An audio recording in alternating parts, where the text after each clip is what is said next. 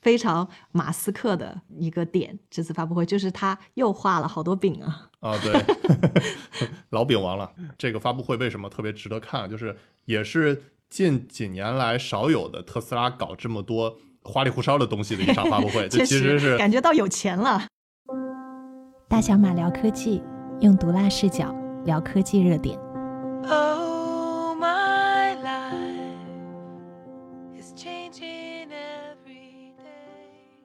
每周聊三个科技热点，我是小丹尼，我是大卫，我是电动艾玛。好，我们先聊第一个话题，马斯克又在德州工厂吹牛，特斯拉上海工厂失宠。好啊，又到了我们每期必 Q 一下特斯拉马斯克的时候了啊。主要这次特斯拉在德州的超级工厂的这个 Cyber Rodeo 活动确实是非常炸啊，就是这个 Rodeo 这个名字其实也很有德州特色啊，意思是这个牛仔。竞技比赛的意思啊，而且就这场活动干货的信息确实是非常多。我看某音上就点赞最多的网友评论是厉害了，我的国，我的山东，我的德州啊。对，我不知道你们看完就是咱德州老铁的 Cyber Rodeo 这个活动是什么感受啊？我觉得有几个兴奋的点啊，我先抛出来，然后然后咱们逐个给这些热心网友们来解释啊。第一个呢，就是说这个 factory。这个是全世界最大的单体建筑了。这个马斯克也说了，说这个这个楼如果立起来的话，它比迪拜的那个哈利法塔还要高。所以这个第一个是挺不可思议的点。第二个就是从技术角度来说，呃，这个工厂是它。应该是全球最大的工厂了，而且马斯克也说是他们把总部搬到了德州。他引用了一一个一个一段话，就是 "There is no place like Texas"，然后学人的德州口音。对，大到可以放一千九百四十亿只仓鼠嘛？他说。仓鼠没想到成这个比例尺啊。然后就是它里面这个整个的生产工艺吧，无论是这个一体化白车身，现在是前段和后段都用了这个 IDRA 公司给的全世界最大的这个 die casting，就是就是压铸机。然后还有他之前在他那个 Battery Day 电池日说的这个结构电池，现在这个 IDRA 公司，我之前看是被香港的一个叫做力劲集团收购了，所以在一定程度上也属于中国制造了。哈哈，如果你硬这么说的话，你硬这么说，我承认。这个说到这里，IDRA 不只是给特斯拉做，就是压铸机，它其实之前也给斯柯达呀、给德国大众啊等等都做，但是就是尺寸比较小。但是像这个呃 Model Y 这种，整个后面和前面两段白车身全是这个 die casting 的这个工艺，还是世界第一，就是说它第一个做出来的。实际上讲到这里，我多说一点。嗯，你看，无论是特斯拉还是苹果公司，他们很多时候是在生产工艺上面的一种创新。比如说，回到十几年前啊，那个时候苹果第一次用这个 aluminium unibody，就是 Jonathan Ive 他提出来的，就是如果用一块铝直接做 CNC 的这个金属切削，无论是在一体性、它的这个强度，包括散热各方面，都是比用塑料去做模型，啊，然后里面是一个那个 aluminium frame，这些工艺要好得多。结果果然。你看，苹果所有的笔记本电脑到现在都是这个这个 aluminium unibody。那么，其实特斯拉也是，它的这项创新是在工艺上面。我看数据是从三十个，就是大众 ID 三、ID 四的生产时间是三十个小时，而 Model Y 只用十个小时，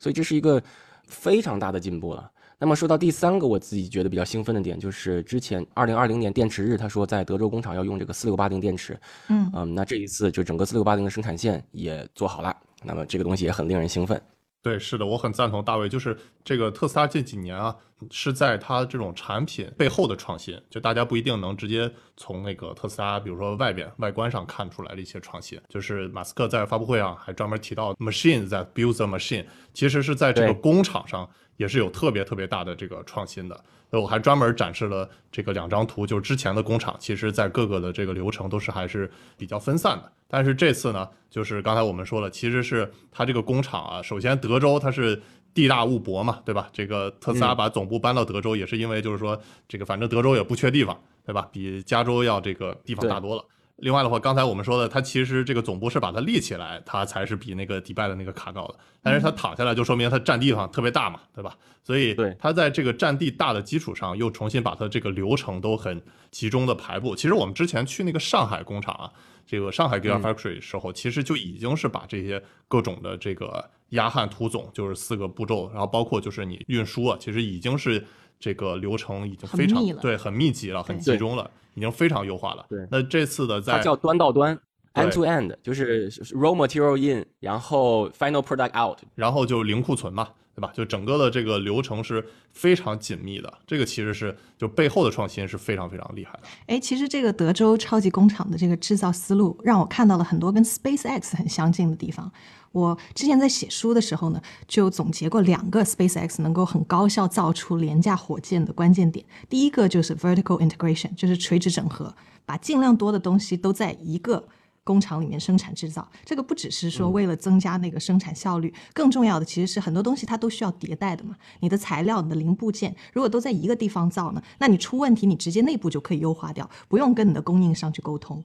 这样就大大的减少了供应商的那个沟通和管理压力，所以这个啊垂直整合，我们在特斯拉这个工厂现在也可以看到。然后还有一个呢，就是在产品层面，其实 SpaceX 它省钱又高效的另一个思路，就是要用更简单的结构，能一体化就一体化。你看它就是第一代啊的火箭猎鹰一号，其实就是只有一个。引擎一个那个梅林引擎，如果是跟之前的什么波音啊，还有那个 Lockheed Martin 这种用大推力然后结构很复杂的飞行器相比，其实这个猎鹰一号就有点像比亚迪和法拉利的区别。比亚迪网友就在路上过来了，已经赶过来了。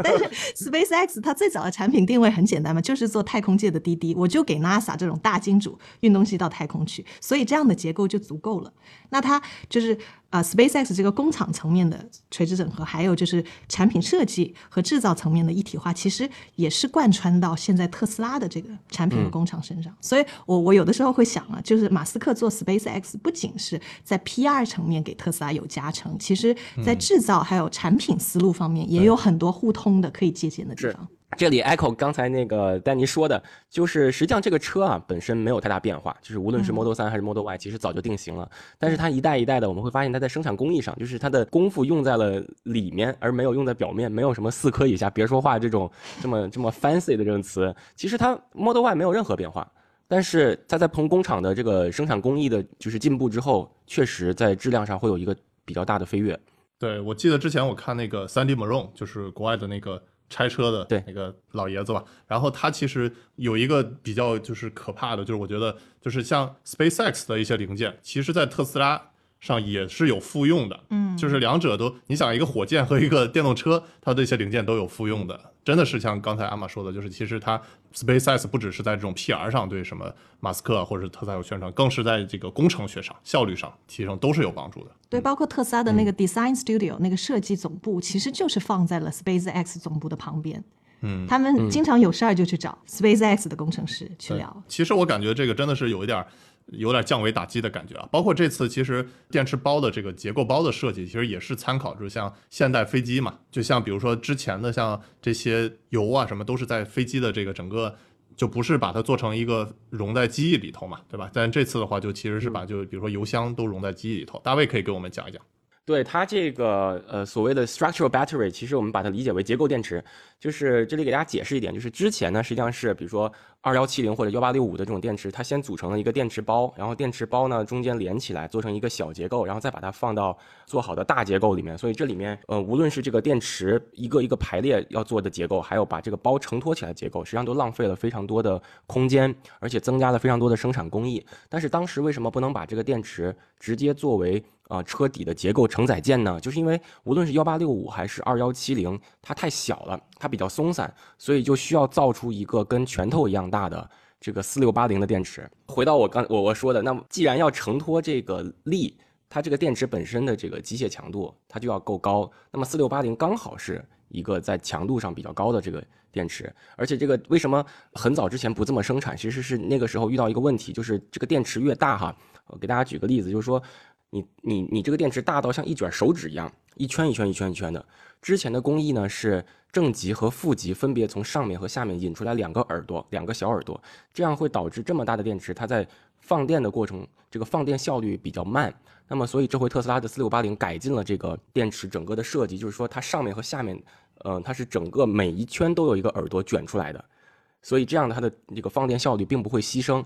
所以呢。他就把这个电池造出来，放到这个里面了。那么这个原电池啊，它跟这个方电池比，就是方电池它就有这个放电效率高的好处。因为大家把这个电池比作，呃，想想比作一本词典吧，就是这个词典，它每一张纸都可以直接延出来一个很大的耳朵，就嗯都可以延出一个耳朵，这些耳朵还可以串在一起。那你想，就相当于说一本词典，它每两页是一个电池，它可以并联这么多电池，它的放电效率就是高。但是卷起来原电池呢，它只能从上面和下面单独伸出两个耳朵，它这个放电效率就低。但是这回四六八零解决了这个问题，包括特斯拉的那个专利上还有一个专门在生产线上切这个小耳朵的，切这个电池这个卷起来的这个正极和负极的这么一个专利图，我觉得都是很有意思的。所以实际上这里我就想到之前马斯克的这个所谓第一性原则啊，就是当你不能再减到更减了，那这个事情应该差不多就是对的。所以四六八零电池就是不能减到更减了，就是它就是一个电池结构体，也没有上面鼓出来和下面的那个片儿了，就是把所有的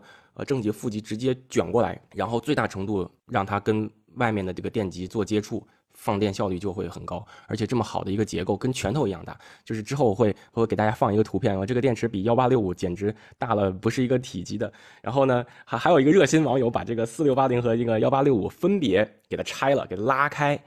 这个四六八零特别长，就是整个把它铺平了之后非常非常长。这个幺八六五就就没有那么长。给大家解释一下，就是这个电池，你看它拉开之后这么长，说明它这个单片的这个呃，就是我们叫做 energy density，就是能量密度其实是非常高的。所以就是四六八零这个电池的能量密度基本上是之前电池的五倍，然后它的这个就是放电效率是之前的六倍。刚才大卫提到了第一性原理啊，其实我前段时间看过，就是几年前的这个理想汽车理想，他参加那个湖畔大学的，他遇到了这个一些很著名的这个投资人啊，他当时就问那个投资人，就说你觉得成功的创业者的他的这个共性是什么？其实当时那个投资人想了半天，最终就想到只有一条，就是他能立刻的看到这个事情的本质。也就是像类似马斯克说的这个第一性原理，所以呢，他当时就说，哎，他听了这话就说推荐大家，你就去买特斯拉股票吧。虽然这个，比如说那个马斯克有很多不稳定因素，对吧？比如说我们之前他就聊过马斯克好几个老婆，这个七八个娃嘛，对吧？然后，但是其实马斯克比较厉害一点，就是他能这个瞬间看到就他的第一性原理。就比如说刚才这个大卫也讲，就是说他其实把这个东西又越来越回归它的这个本质。比如说刚才大卫讲的就是这个电池，它的这个其实叫 C to C 技术，就是从电芯到底盘嘛。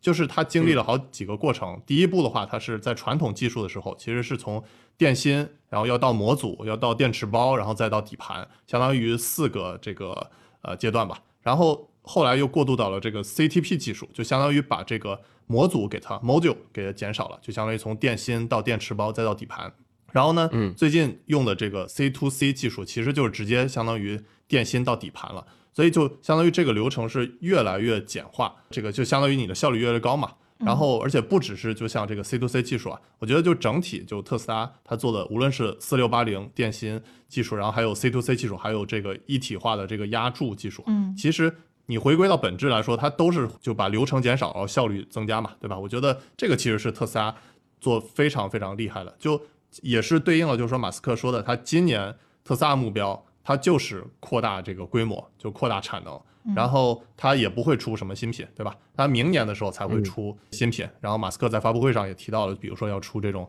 针对这个出租车领域的一些小车，然后还有就是那个 Cyber Truck 的这个量产，然后包括它那个机器人嘛，对吧？就我觉得很厉害一点就是说它在不同的阶段，然后做符合它这个阶段节奏的事情，我觉得这个也很厉害。大家都在今年出新品的时候，特斯拉它今年不会出什么新品，就是要扩大规模。等这个明年的时候再实际上一大波新品。这个底盘说回来，呃，很像我们小时候玩的这个玩具车，就四驱车。实际上四驱车这个底盘就是用塑料一次性 die casting 出来的，就是把塑料的水倒到这个模子里面，然后高温高压砰一下子出来，就是这个四驱车底盘。你想它的这个，如果这么小一个玩具车还要用切就分段式的再拿胶水粘起来，它不是一撞不就碎了吗？实际上这里面对于这个白车身来说，呃，用冲压件把它一片一片的做 top down。什么叫 top down 呢？就是本来你是一大片铝，不断的切削、切削、压，就是它会从原来的材料变小。那么这个锻造件呢，它是 bottom up，就是我给你的是铝水，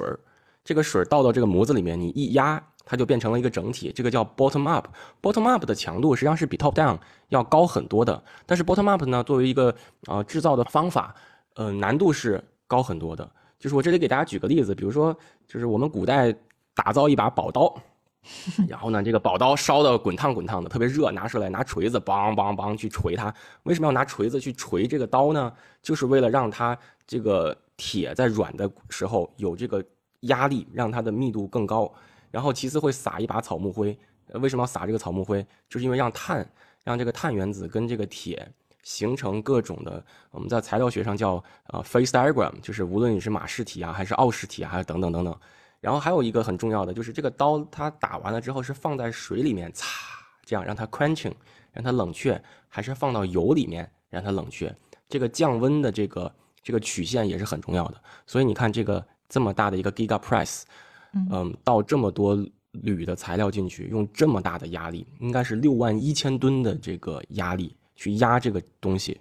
嘣，压完了之后。还要在瞬间让它成型，还要降温，保障它的这个铝就是 aluminium face 是是我们需要的这个这个呃这个 face。因为我其实本科专业就是学材料科学的，就说这个东西实际上是我们我们的专业不是什么太难的事情啊。但是我就是说这里面的 know how 实际上还是非常非常多的。哎，我觉得你们刚才都提到了一个点，就是说特斯拉它就是想方设法的要简化嘛。从刚开始啊，特斯拉就拿来跟苹果去做比较。苹果也是一个追求简的这样的一个公司，但我我就觉得好像苹果的简呢，它更多的是那个 drive 是源于乔布斯对于美学的那种很很强力的追追求，但是特斯拉的这个简是更加工程工程男的那种，就源于马斯克对工程学的那种执念。他很爱说的一句话就是 If the process is long, the design is wrong。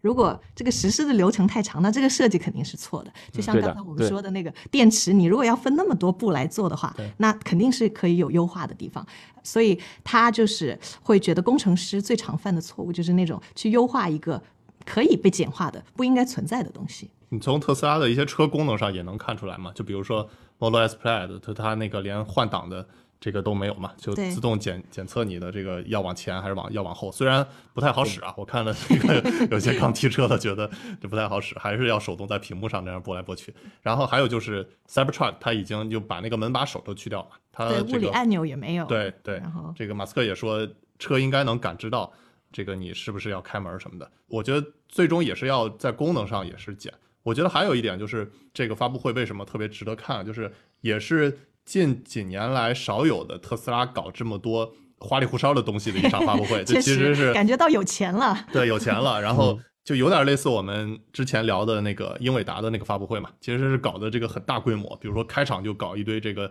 无人机，对吧？那个对那个灯光秀，对灯光秀，然后有点酷。对结尾开始放烟花了，对吧？有点冬奥会那味儿了，对吧？然后播放命运交响曲什么的，对，反正是少有的特斯拉这么。肯花钱搞的这种启动仪式，到时候我也会把这个发布会链接放到我们评论区置顶，也推荐大家去看一看。哎，但是我觉得虽然他花的钱是最多，但是我之前去过好几个特斯拉的发布会，我觉得马斯克在打造让你有震撼感这方面，其实他还是很强的。就我第一次去发布会呢，是一七年，我去了特斯拉那个重卡和 Roaster 的发布会。其实如果我们当时看了视频，就已经觉得蛮炸的。但是，嗯，有一些可能视频直播没有办法传达的一些小细节，是让当时就是在现场的人都嗨嗨翻全场的。比如说，他那个发布会其实是在一个机场里面开的，就是直播的时候你是看不到的，就是在那个 Hawthorne 机场。加州的一个机场，它所以你当时看到的情景呢，就是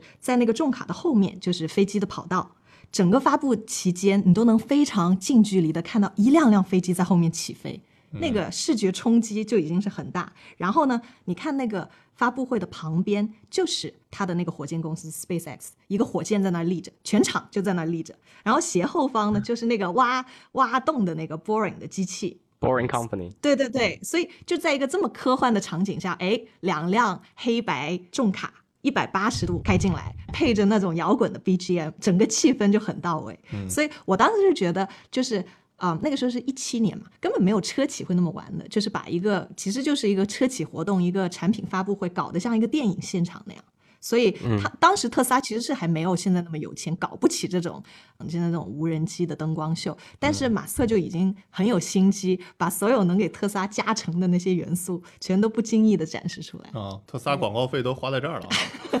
嗯，他不是把推特现在也收了吗？之之后就可以自己玩了。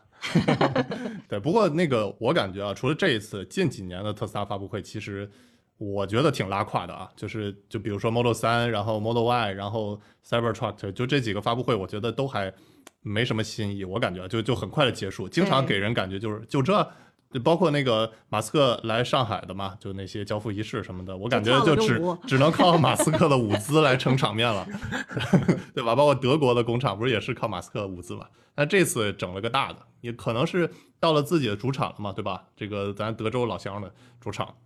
所以这次搞了个大的。对我觉得还有就是这次发布会特别值得关注的就是。其实我们对比一下，就是特斯拉这几个工厂吧，加州、上海、柏林、德州。其实咱实话实说啊，虽然这个上海工厂，比如说我们供应链很齐全，呃，做出来产品质量也很高，但实际上就是说，特斯拉还是会把它最先进的这些技术会放在它的这个德州工厂。比如说这次的四六八零电池，还有这个 C to C 的这些技术啊，还有什么，包括 Cybertruck 的这个量产，这个我觉得这个其实也是我们特别值得关注的，就是。他先会在自己的美国大本营去用它这些最新的技术，也去试试水嘛。可能验证之后，才会在上海工厂再去大规模铺。我觉得这个也是一个值得关注的。嗯，而且它的规模也不一样嘛，因为上海工厂的那个面积就只有德州这个十分之一，所以你如果又造车又搞电池的话，其实也现在反正也没有那么。德州还是一个免税州，对吧？地大物博又免税，所以说 There's no place like Texas。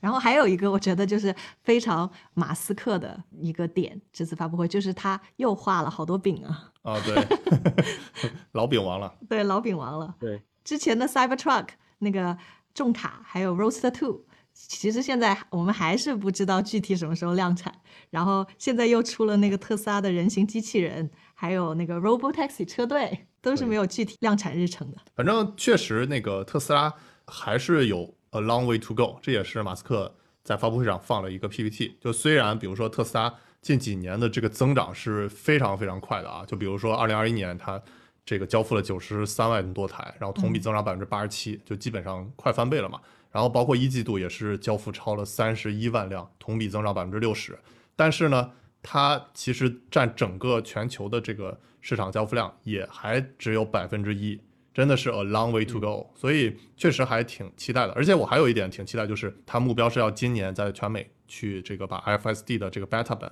去这个推送啊。虽然之前我们看过挺多视频吧，它这个 FSD 开车还是挺冲的、挺猛的，但是呢，真的是能大规模铺开，这个还是挺期待的。但这个说好久了，FSD 会实现的，以后再给大家讲 FSD 到底为什么厉害。大小马聊科技，用毒辣视角。聊科技热点。Oh, my life is changing every day. 好，我们接着聊第二个话题：抢菜难，配送慢，自动驾驶配送的春天来了。大家都知道这个自动驾驶非常火啊，就比如去年这个汽车领域超过三亿美元的，这有十笔大的融资中，其中就有五笔都是关于自动驾驶的，就包括地平线、Momenta、斑马智行、文远智行，还有这个何赛科技。还包括我们这个上期聊的这个豪墨智行，其实也是单笔融资就超过十亿。然后那大家都知道最近的疫情加重嘛，其实我觉得是让更多的自动驾驶配送车落地。比如大家都知道这个美团啊，这个都已经在这个上海去提供这种防疫保供车。美团的这个防疫保供车其实应该也是我们上集聊的这个豪墨智行代工的，对吧？大卫，大卫，你觉得这车怎么样？他们需要我们的帮助，所以你们现在做的这个自动驾驶其实也是偏向于这种无人运输的这种小车，是吗？对的，对的。就说在在这个领域，我们把它分类，就比如说 Robotaxi，就是无人出租车是一类，然后干线物流是一类，还有我们这个叫做 Last Mile，就是最后一最后一公里、最后一英里的这个配送。实际上。嗯，疫情期间对配送需求最大的是这个最后一英里的这个。呃，我们当时做这个产品的时候做过市场分析，就是说，嗯，实际上这个无人的小车哈，它比较适合哪里呢？比较适合像美国的这种城乡结合部，倒不是说特别适合像上海这次这种啊特别高密度的家属区。为什么这么说呢？因为你这个车如果只送到这个小区的门口，实际上只完成了配送的一半的这个任务。就是说，居民还要走下来，或者说需要别人把这些菜呀、外卖啊、快递啊，把它拿出来再送到楼上。那么这个过程只完成了一半，所以它没有完全实现，就是我们 last mile 要做的事情。但是你看，如果是家家户户住一个小房子，那这个车就停到每家的门口就可以了。那么这里面实际上就是我们行业里有有一个鼻祖公司吧，就是美国的 Neural AI。那么它其实是最早提出来这个 Last Mile 的这个理念的，而且它最早拿到了软银这个投资，所以是这个行业的明星公司。嗯，我回头会找两个图给大家看，你你们就可以发现，美团的这台车是一模一样，基本上是像素级的 copy 了 Neural AI 的这个车。Neural AI 当时的车叫 R One，就是 Robot One，应该是起的这个名字 R One 和 R Two。那现在有了更新的一台车，那这个新车呢是找的比亚迪做的代工，所以你从能从这个新车的，是的，你能从这个新车的某一个角度找到海豚或者 D One 的影子。我们是致敬，不是 copy 啊！对，致敬，致敬，致敬，像素级致敬了。有点让我想到了，就是我们之前聊过那个 Pico，就 VR 的设备嘛，原来都是给那个 Oculus 做代工的嘛，结果现在自己出来了一个，也是基本上像素级致敬的。那么这里面我们讲一下整个这个开发流程上的不同，就是说，你看 Neural AI 为什么我们认为是一个非常非常厉害的公司？实际上是因为它做的是正向开发，就是它所有的技术都是给乘用车做的。然后它的日常的路测也是在乘用车上面完成的，最后再平移到这个小车上面。那我们公司实际上也是这样的，就是我们之前大量的测试都是在，呃，乘用车上面做这种 L 四级的测试，然后再把从激光雷达感知到高精地图平移到这个电动底盘上，所以做了这么一个平移。你可以这么理解，但更多的是因为我们在路上测试，你不可能拿一个遥控器追着这台小车，因为这台小车是没有方向盘、没有脚踏板的。嗯，所以从安全角度起见，就是你先要在。整个城市的 ODD 就是我们叫 Operational Design Domain 嘛，就是这个场景当中先把它跑出来，然后再平移到电动底盘，这种开发流程就比较稳。如果你上来就把一个没有方向盘、脚踏板的车部署到城市里面，很多时候是有问题的。哎，那你刚才说，就比如说我们有一些企业，它是像素级的致敬美国的一个这种自动驾驶公司，但是美国它的整个的那个自动驾驶的场景都是不一样的呀。比如说，就像你刚才说的，美国它可能那些家。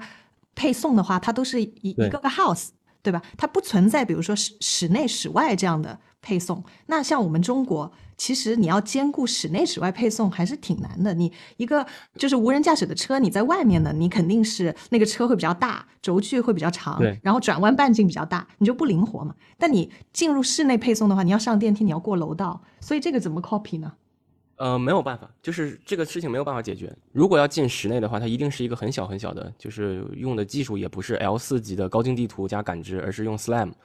就是二维的 SLAM 技术。所以这个领域其实分得非常开的，就是专门做室内配送的就做室内配送，专门做室外的呢就做室外，啊，是这样子的。所以它就是其实是一个无人驾驶的一个配送车加一个配送的机器人以后的形式。对，有的时候是这样，但中间过程是还是需要人力的。嗯，OK，就比如说你有一个酒店，然后酒店几零几可以让这个小机器人送，这个小机器人跟电梯之间有 V2X 模块，哦，也可以连通。对对对对，你要把这个货从外面拿进来，还是要人。嗯，对，是的，它现在像美团啊，像京东测试这些无人配送车，其实它还是不是能这个满足最后一英里的嘛？它只是。送到那个点位，然后它那个自动配送车里头有一些那个类似快递箱的那种蜂巢的那种，有几个柜子，然后它一般是给那个用户就是提前发个短信说，哎，我啥时候到这儿了，然后你过来取，然后你如果超时不取的话，车就走了。其实他最后一英里的话，他还是需要这种。他觉得目前，比如说人的话，他是比如说找这些志愿者呀，或者是找那物业的人能送到门口。嗯，所以他其实还是用不同的这个设备的。但美团他其实也想到了这些，就是他可能之后会搞这种，比如说一个无人配送的小车，然后加一个类似这种无人机的。其实他之前已经在测试过这种，就比如说那个无人机去配送奶茶。但是这肯定还是也是涉及到一些法律法规的问题嘛，对吧？但是他构想的其实是。有可能是，比如说无人小车上搭一个无人机，然后再去送，这个要做一个成本核算。对，我就是这样想的。你现在这样子的搭配，就现在来看，其实要比人工要贵多少呀？肯定现在做一个这种要更。我们算过一笔账的，比如说以我们公司来说吧，我们公司生产这个无人物流小车，最终啊，最终的报我们要到两万美元。那两万美元是个什么概念？就是你在美国的呃日常，比如你买一个外卖，用 DoorDash 买一个外卖，平均的客单价。是八到十二美金，加上小费，一天送二十单，那你姑且一单是十美金的这个收入，那你就是两百美元，所以一百天这个两万美金的小车就能回本了。那么我们在中国算这笔账的话，是要三年才能回本，这个小车，三年才能回本，就是配送费太便宜了。对所以这也是制约了这个这个产品它为什么在中国大规模推广是有一些有一些问题的。当然，这里我们还在更多的探讨一些新的商业模式，比如说融资租赁的模式，比如说月付的模式。那就是我把这个车租给当地的商超，他每个月相当于说租了我一个骡子一一只驴，他给我月费。商业模式上在不不断的探讨，但是也就是刚才我跟艾玛说的，可能回不了本。就目前来说，这个技术在在中国还是很难回本。他反正也得看到时候的规模嘛。而我看近几年美团它这个，比如说美团龙珠资本啊，它投的这些这个布局，其实也都是往这些，比如说机器人儿，然后无人机啊什么，都是要最终通过自动化的这种手段，自动驾驶手段提升它这个配送效率。因为这个，你看美团的这个财报，他也说了，就是王兴说的比较这个传播比较广的一句话，就是现在基本上美团一单外卖都要净亏一块钱。它有这个一百四十亿笔外卖订单在去年，然后有五百四十二亿元的这个营收，但是呢，它这个美团给平台骑手支付的成本就高达六百八十二亿元，就相当于就是送一单亏一块。所以呢，现在美团其实也很迫切的就需要就把这块成本压下来，而且呢，还有就是说，毕竟人一多嘛，然后它的这个不可控的因素也会更多嘛，对吧？就而且像这个美团，它还是很多这种外包合作的，它并不是给所有这些骑手都提供这个就直接签嘛，或者是提供这个五险一金的，所以这种这个人为不可控的因素也比较多。这个其实也是之后美团想要重点布局这个提升自动化、自动配送的很重要的原因。替换人力实际上不是说把这些人替换掉，而是让这些人工作的更有尊严。这一点是我要我要强调的，就是说，无论是自动驾驶还是机械化等等，都不是说我们把一个属于人的工作完全去掉，而是让这批人去从事更有尊严的工作。其实包括那个美团，它不是这个在理想汽车也投了很多钱嘛？无论是王兴本人还是美团这个公司来说，应该投了超过十亿的美元啊。其实这个王兴也曾说过，就是说未来在一台车上能够实现的生活方式。不亚于一台智能手机所带来的便利。其实现在已经有一些场景是可以这个有挺有想象力的，就比如说你的这个车本身它也是一个有点像蜂巢的一个储物箱嘛，对吧？就有一些比如说配送，它直接就给你送到那个车的里头了。就比如说你下一个单，然后他给你一个那个车的打开的码嘛，然后配送员就给你放到后备箱里头，然后就可以走。其实这也是。一方面去解决这个最后一公里配送的一个其中一个方法吧。哎，我还有一个问题，就是说，像在汽车领域也好，就是这种工业领域也好，本来欧洲和日本都是挺领先的，但现在在自动驾驶领域，你如果看新闻、看融资，好像基本都是中美的天下了。那欧洲和日本还有没有这方面我们不知道的一些创新啊？起码我觉得日本人做的都是很很厉害的底层技术。其实三大开源软件啊，就自动驾驶三大开源软件。其中，AutoWare 这个这个就是日本人做的，就是 Tier Four 公司做的。呃，日本实际上在传感器方面是是挺厉害的。但是呢，因为自动驾驶是一个就是 multidisciplinary，呃，多专业协同的这么一个工种，有软件的，有硬件的，有车辆工程的等等。所以，其实美国为什么在刚开始在这这方面领先，是因为它的软件技术比较强。然后这些软件人才呢，大部分就是说做自动驾驶刚开始都是在 Google X，就是后来的 Waymo。那你大家也知道，就 Google 和和百度之间是有一些致敬的关系的，哈哈，对不对？那这些人就来到了百度，然后百度这些人就又出来做了这些自动驾驶公司，所以其实是这么 这么流出来的，而不是说哦，这个日本、德国就不行，也也不是这样，就是他们本身有自己自己特别擅长的地方，但是呢，就是说这些人并不会并不会从 Google 流入到某个日本公司，然后就全回流到日本。但是中国走的是是这条路。最后，我也推荐大家可以看一本书，就叫《亚马逊逆向工作法》。这个其实也是这个我了解到的，就我一些美团在美团工作的一些朋友，他们就是其实美团是基本上也是像素级的向亚马逊致敬嘛啊。然后 比如说之前他想要去这个除了这些团购啊或者什么零售啊，他其实也想搞这个美团云嘛，但没有做起来。啊，然后但是就整体的，无论是他们自己的搞的这种，比如说 WBR 的这种财务汇报系统，还有就是他让每个员工去看的这些书啊，其实都是和这个亚马逊特别直接相关的。反正如果想要了解美团这家公司的话，我觉得可以大家去多看看这本书。从刚才聊的这个也可以看到，就是说一个国家它有市场，然后有这种整合能力，其实有多重要。对，是的，是的，对，包括他之前那个王兴的那个合伙人。很厉害，叫王慧文嘛，他就形容这个王兴的就是说王兴他并不创造新的概念，但却十分善于解构已经被证实成立的商业模式，并且以最合适的方式移植到中国本土。啊，其实这是这个我们说的致敬的这种详细的解释嘛，对吧？原理啊，或者是这个原创的设计啊，可能在美国、欧洲、日本啊什么，但是真正能把它用到国内，然后以这个符合国人的这个习惯去大规模的去铺开，这其实也是一个很重要的能力。它并不是完全，比如说 copy 过来拿来主义就行了。如果完全拿来主义的话，就为什么很多国外大公司在中国就失败嘛，对吧？但是本土的这些创业者还是很厉害一点，就是能适应国情。包括现在，其实呃，我们不只是 copy to China，其实像东南亚、印度，我这个也是很多就是 copy from China 嘛。但是呢，就是很重要的一点，也是要那个适应当地的国情，也不是说直接把中国的这些拿过去就行了。其实我之前做过一个对比，就是说，呃，你看中国之前。自己有的商业模式，在美国我没有看到的有两个，其实你们俩都可以猜一下，一个是共享自行车，还有一个什么呀？充电宝。哦，是吗？美国也有充电宝啊？美国没有充电宝，美国也很少有共享自行车，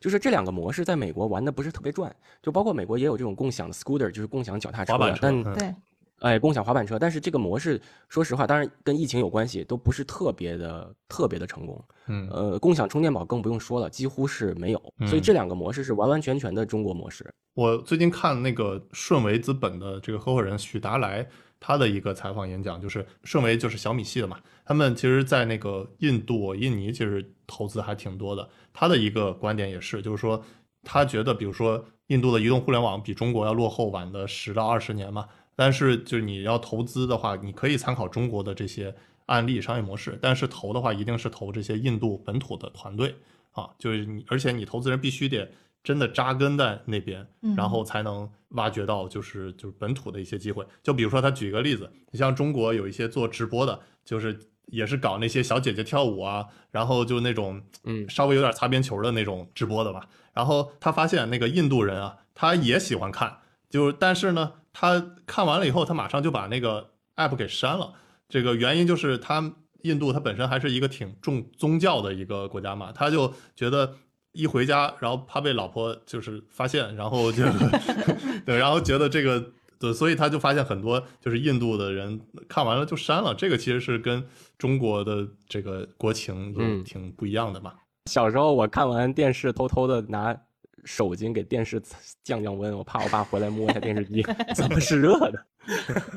包括我们 copy 去 Africa 去非洲的东西，其实那个思路也很有趣。就像现在呃，中国有个机王叫传音，对对对对对。那他其中有一个说的就是说，他们啊虽然做的那个手机不用说特别的智能，但是要有一些非常符合非洲国情的东西，比如说它的那个外放的音响要做的非常大，就是声音非常大，因为就是黑人很喜欢在家里开个 那个。公放对，然后就开始唱啊跳啊，开 party 啊。对，你这个放的不够大声。多卡多带呢。哦，对，还有就是非洲非洲特色美颜，确实是这个致敬，其实还是很有技巧的。对，它不只是一个拿来的致敬。我们说的虽然感觉有一点这个阴阳怪气吧，但是它是一个很有技术含量的。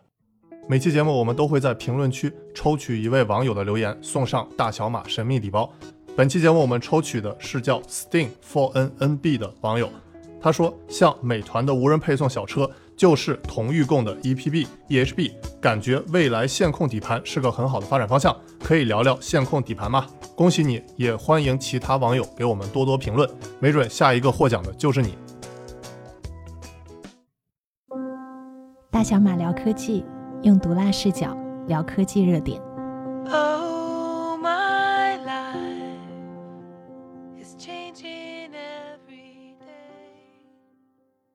好，我们接着聊第三个话题。刘强东卸任京东集团 CEO，接班的徐雷能干吗？就其实我看这个网友有挺多的评论，就说京东要不要改名惊雷了？对，因 为原来刘强东现在变成徐雷了。我我还看到有一个好搞笑的说法，说前段时间不是因为疫情，就是京东也开除了不少员工嘛，然后他们就猜测说，东哥是不是为了陪兄弟一起毕业才卸任京东 CEO 的？对，其实我感觉啊，就是虽然大家是开玩笑，但是我觉得大家很多人还是没有分清楚，就是有几个 title 的重要级的排序，就总裁。还有集团 CEO，还有董事局主席，就这三个 title 的话，你们你们能分清楚就是谁高谁低吗？就是按排序，就是这样。就是我具体解释一下，就像董事长，就是或者叫董事局主席的话，chairman 嘛，英文。其实现在刘强东虽然卸任了 CEO，但他还是这个董事长，就是董事局主主席。嗯，所以虽然东哥退这个 CEO 了，但是他还是董事局主席，这个是最高的。然后其次呢，其实是这个集团 CEO，也就是东哥退的这次，然后徐雷上的这次。然后呢，CEO 下面才是这个总裁。所以我们按照排序的话，就是董事局主席下面是集团 CEO，然后是这个总裁。其实，在去年九月的时候，徐雷他就已经被任命为这个总裁了啊。然后东哥当时还是集团 CEO，然后相当于这个徐雷他一一波一波打怪升级嘛，冲完了这个总裁，然后又 冲到了这个集团 CEO。但是呢，其实本质还是东哥在后边是老大，他不仅是这个对，还是 chairman 啊，然后他不仅是这个董事局主席，而且他现在是绝对的第一大股东，因为本来是腾讯，它的这个股权比例是比这个东哥还要高嘛。虽然这个东哥他是这个投票权一直是最多的，但腾讯的他这个股权比例最多。但是在去年底，大家都知道，这个腾讯是把这个京东的。股票这个直接就分给这些股东了嘛，小股东，我自己也有幸这个成为了 这个京东的这个小股东了。反正这次还是，总而言之，东哥还是第一大的这个京东的幕后的控制人。所以其实你看到就是在刘强东之前，马云、包括黄峥、对张一鸣，其实都有点退居对幕后往后退了啊。对，现现在感觉这一波就是大佬都隐退了。但是其实就你刚才说的很对，他的重点不是退，而是引。对，他还是权力还是掌控在他的对他的手上，就有点像那个纸牌屋里面的那个观点，就是说权力不是说谁住在白宫，而是谁拥有白宫。嗯，对，是的，是的。我再给大家举个例子，就比如说我们之前常聊未来汽车嘛，那像未来汽车的李斌，那他就是除了创始人嘛，他就是这个董事长加首席执行官。然后就是我们说的 CEO，嗯，然后呢，秦力红他其实就是未来的总裁，对吧？然后我们可以预见到的是，就假如如果比如说那个里边想要逐渐隐退了，然后那他肯定就是先退的就是 CEO 先退了，可能让秦力红先接替他 CEO，但是呢，董事长他还是会一直把关的，对吧？这个其实也是一个类比吧，嗯。聊完了这个我们这三个 title 啊，就我们都知道了，京东以后肯定还是叫京东啊，它不是叫这个惊雷 啊，我们可以。聊聊徐雷这哥们儿啊，其实我觉得徐雷这哥们儿其实，他就外表上看上是非常放荡不羁啊。他这个大家都知道，他是又玩摇滚，然后又各种纹身，然后抽烟喝酒什么的。哎，他还挺逗的，就完全从外观，他一方面呢就是那种纹身耳钉，那另一方面呢他又是那种手戴佛珠的。啊，对。不过这个很多这个。这个北京长大的，对，就就是年年轻轻的，都是玩这种手串的什么的。这个是还就在北京年老了搓核桃，年轻玩手串。但另一方面，其实这个刘强东是特别喜欢这个徐雷啊。我觉得一方面就是徐雷他确实是做出了很多成绩，嗯，就比如说他这个大家都知道，京东的那个六幺八，其实就是徐雷他打造出来的一个就堪比双十一的一个。节日了，因为之前其实京东它是叫红六月，它没有一个这个就某一个具体的日子，但是呢是徐雷他坚持的要把这个六幺八打造成一个非常京东典型的。现在反正大家都知道六幺八很厉害了嘛，那其实这个是徐雷很重要的一个功劳。然后另外一方面呢，就东哥其实是他觉得徐雷是最守规矩的，就他其实就我感觉啊，就是挺跟这个东哥意气相投的，然后经常俩人一块喝酒，然后而且又说白了就是。跟东哥非常的兄弟嘛，对吧？然后跟这个京东的兄弟文化是非常的这个匹配的，我觉得这个还是挺有意思的。哎，这个跟那个徐雷的家庭教育可能也蛮有关系，因为他们一家包括他父母还有哥哥都是军人，一家除了他都是军人，对，所以就是那种军人的自律、那种兄弟性、那种讲规矩，对对是的，是的，在他身上都有体现。然后你就从徐雷的一些公开采访、演讲就能看出来他的这些比较豪爽的嘛。他就说自己是一个走遍天涯海角凭手艺吃饭的手艺人，讨厌装逼端着自己，简单直接爱憎分明，个性独立，不爱说话，但是一说话就要说一大堆。对，反正确实是很性情中人啊，就是这一方面跟这个东哥，跟东哥还是挺像的，对吧？哎，我有一个觉得挺值得关注的点。就是说，刘强东他说他卸任以后啊，一个呢就会更加关注公司的长期、长线的发展，像什么战略设定啊，还有就是培养年轻的接班人啊这种。另一方面呢，就是他说他想投入到乡村振兴事业，就做慈善嘛。哎，你们有没有发现，就最近这些互联网的大佬、互联网大厂都非常卖力的做公益。然后我觉得有点最讽刺的呢，就是他们左手就在裁员。右手就在做慈善，很多菜板和镰刀 都一起准备好。对啊，其实你拿就是做公益慈善一部分钱出来，给为你卖命的员工分一点，不也是一种公益吗？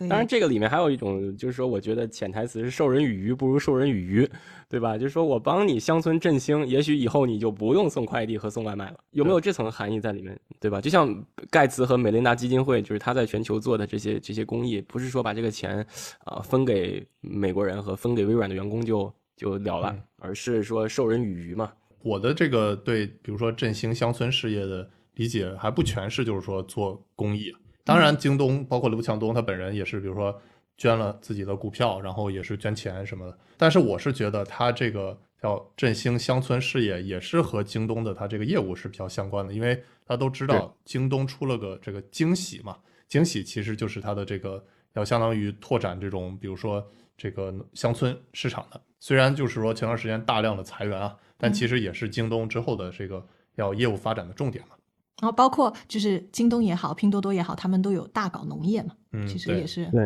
实际上，商业模式上的创新，包括供应链上的创新，就是振兴农村，就是你让这些呃农民他可以直接把这个产品，对吧，在网上端到端的给到城市里面，那本身这就是就是一种创新，然后就是一种帮助。而不是说像以前那种扶贫，就是说这个东西钱一定要到那儿，然后两桶油一袋米给给大娘送，不是这样的模式的。我觉得，所以我我强调就是说授人以鱼不如授人以渔嘛。对，反正京东我觉得一方面是要往这种农村市场开拓做这惊喜，另一方面其实也是要往这种科技上面去发力嘛。就比如说我们上一个话题聊完了这个美团的自动驾驶配送小车，其实京东也是在搞嘛。然后包括之前我看网上也有一些这个京东的。这些配送小车的它的一些配置的露出嘛，就比如说，它搞了这个小车上有五颗雷达，激光雷达，哇塞，对吧？然后一颗是那个 Velodyne 的十六线激光雷达，反正就总共五颗激光雷达。那其实相比我们之前聊过什么这个长城的那个